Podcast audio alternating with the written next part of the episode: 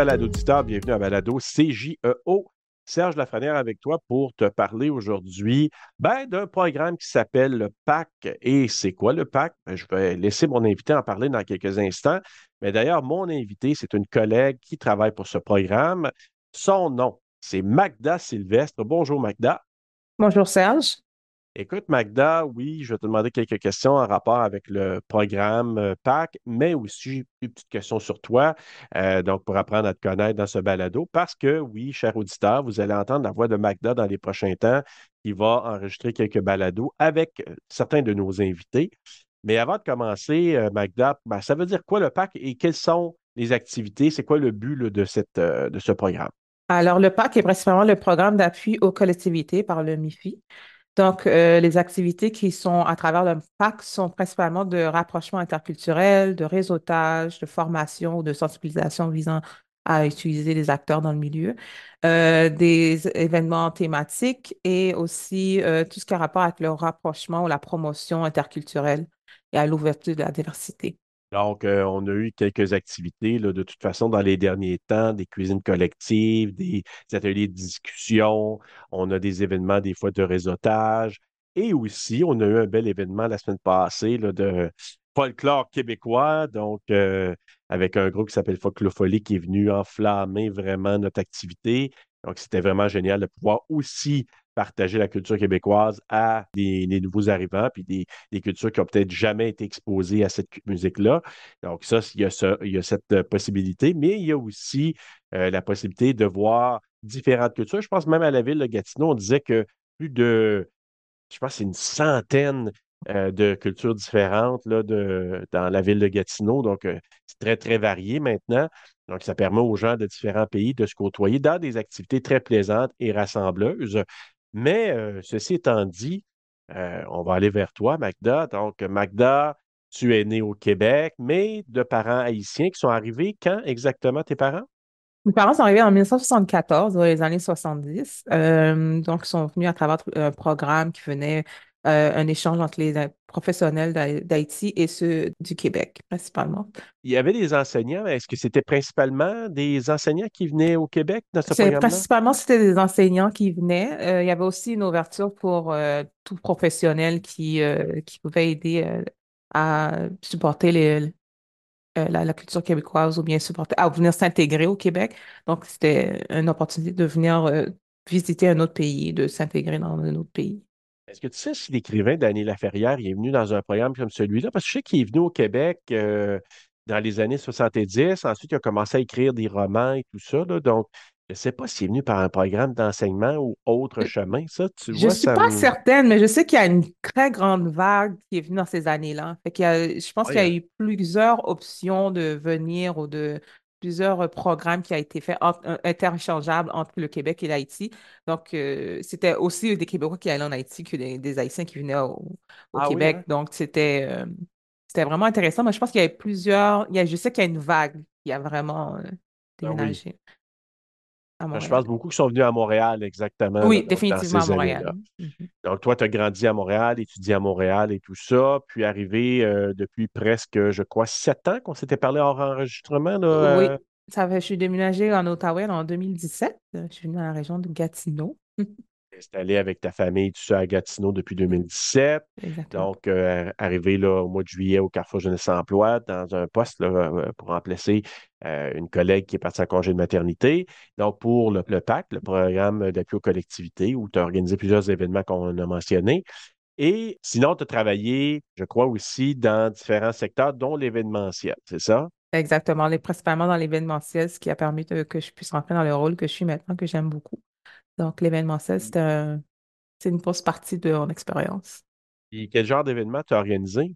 Euh, on faisait des mariages, des conférences, des festivals, des concerts. Euh, on faisait aussi euh, une formation. Donc, c'était vraiment généralisé. Ce n'était pas principalement un particulier, mais c'était vraiment un ensemble de tout ce qui touchait à l'événementiel.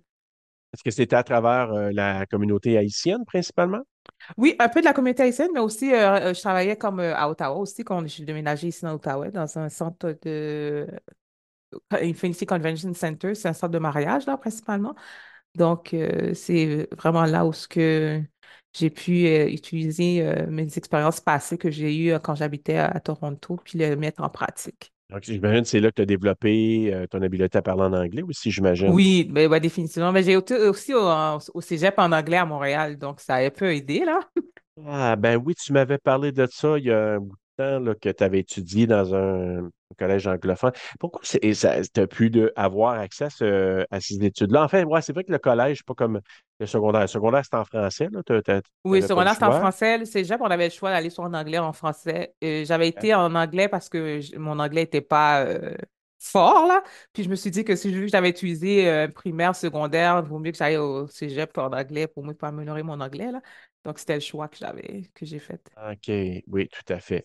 Donc, euh, donc tu organisais des événements vraiment dans la région, entre autres, donc, et tout ça. Moi, je dis souvent là, que Magda est comme un poisson dans l'eau dans l'organisation parce qu'elle est très bonne, très accueillante. Puis je la vois aussi avec des activités, là, peu importe lesquelles, mais je la vois dans la cuisine, des fois dans la cuisine collective, puis tu sais, là, qui est très, très vivante, euh, très accueillante. Fait que ça, c'est des belles qualités que tu possèdes, là, Magda. Donc, euh, c'est vraiment très, très apprécié.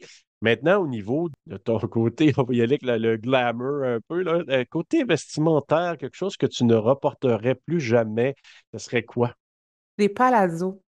Euh, les Pantalon pala- palazzo, hein? Ouais, les pantalons palazzo, c'était dans les années 80. C'était vraiment à la mode. Euh, c'est venu comme tout d'un coup, là, mais c'était un style qui était apprécié pour les filles, là, parce qu'on Ouais. pouvait euh, se rajouter des, des, des layers, comme ils appellent, en dessous pendant l'hiver, Ouais. puis toujours être stylé. Fait que les palazzo ont toujours euh, ont, ont été euh, une étape de mes tenues vestimentaires. Et que tu dis que tu ne retournerais pas nécessairement là? Euh, non, je pense pas. Je pense que Non. ça a fait son temps. Il y a une une chose que j'ai apprise de toi en discutant hors enregistrement, c'est que la compagnie Créole n'est pas nécessairement un groupe qui, qui est vraiment apprécié par la communauté haïtienne. Non, Caponé Créole, c'est euh, un groupe qui vient de Martinique, mais ça, a- ça a souvent été associé à, la à la musique haïtienne, et... mais non, pas du tout. C'est euh, complètement différent, euh, complètement une culture complètement différente, là, mais leurs musiques sont bonnes, mais euh, c'est pas de la Ouais. musique haïtienne. On se le tienne pour dire. Et en même temps, tu mentionnais que la musique haïtienne, il y a beaucoup, euh, il y a des danses, euh, compas, entre autres. Puis là, tu me disais Kisamba. Il y a Kizomba qui est pas vraiment, c'est plus dans. Angola, mais il y a le- le- la musique qui serait euh, troubadour, ça serait vraiment traditionnel troubadour, puis euh, le, la- le compas, qui est, qui est vraiment les, les deux principales musiques. Il y en a plusieurs autres styles, mais ces Ouais. deux-là sont, sont les plus euh, populaires. Là, dans les repas euh, ou les, la bouffe traditionnelle haïtienne qu'on retrouve le plus, le plus fréquemment, ce serait quoi? Un plat traditionnel, ça serait vraiment le riz collé euh, avec les pois rouges, euh, le griot, c'est le porc qui, qui est frais braisé, là. Euh, la salade russe, puis du pickles, c'est vraiment là, les, les quatre trucs que vous allez trouver dans un plat traditionnel. Le Et les dernier, bonhommes c'est quoi? plantains.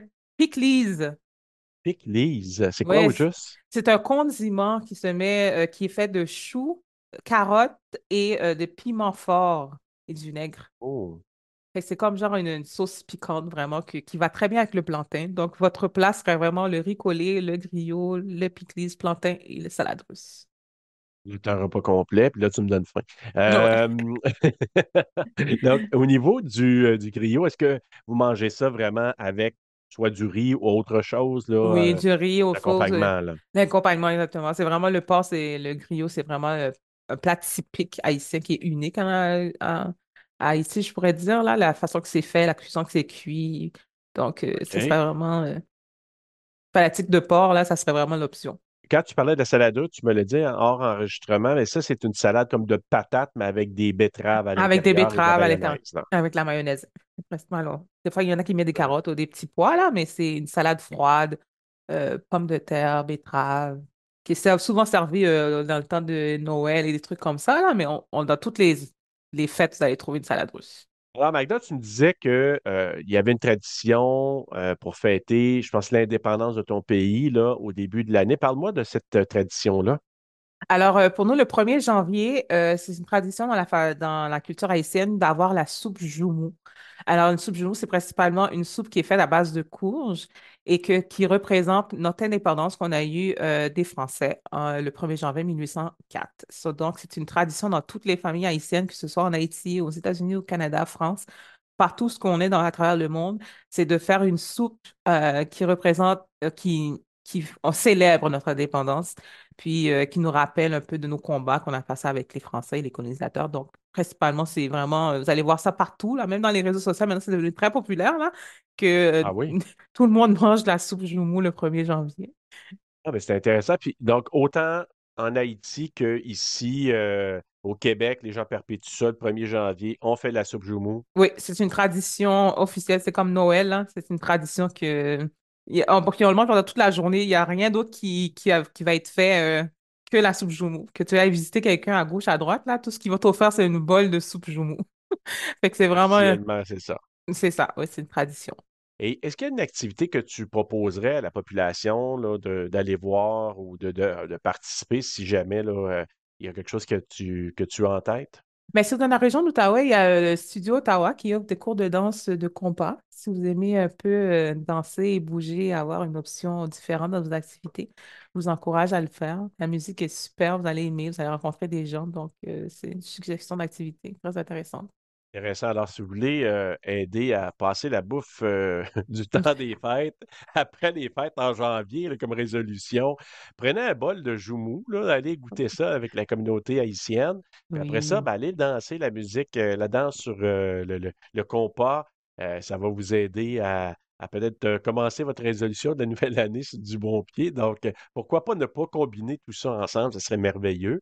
Définitivement. Donc, ben, écoute, merci beaucoup, Magda, d'avoir participé à ce court balado avec moi. Puis, ben, je vais inviter les gens à continuer à écouter le balado qui est disponible sur toutes les plateformes possibles, que ce soit sur Podbean, Balado Québec, Apple Podcasts, Google Podcasts et tout ça. Et de vous mentionner que ce balado est possible grâce à la participation financière du gouvernement du Québec. Alors, on se revoit très, très bientôt. Bye bye.